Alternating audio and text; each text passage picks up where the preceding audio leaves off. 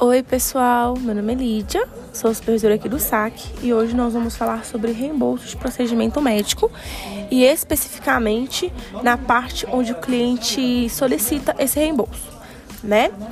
Então, em que casos o cliente pode solicitar o reembolso?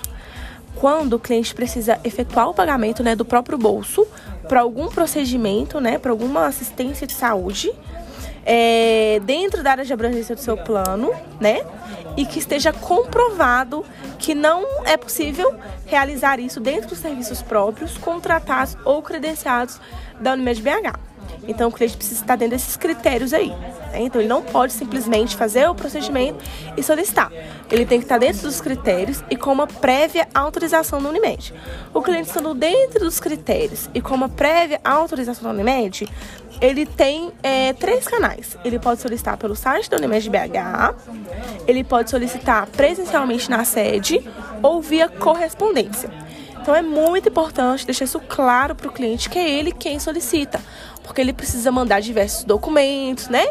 Tem ali um roteiro que ele precisa seguir para que seja aberta a solicitação de reembolso.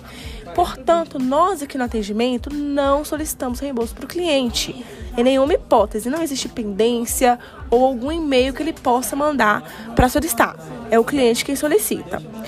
Caso o cliente tenha dúvidas de como solicitar e qual, quais documentações ele precisa anexar nessa solicitação, a gente vai acessar a base de conhecimento, né, que é o nosso maior aliado ali no atendimento, e no arquivo de reembolso de procedimento médico, que lá vai ter todas as orientações, o passo a passo na, do site, todas as documentações, tudo que a gente precisa saber. Então, o cliente ligou e solicitou suporte para solicitar o reembolso.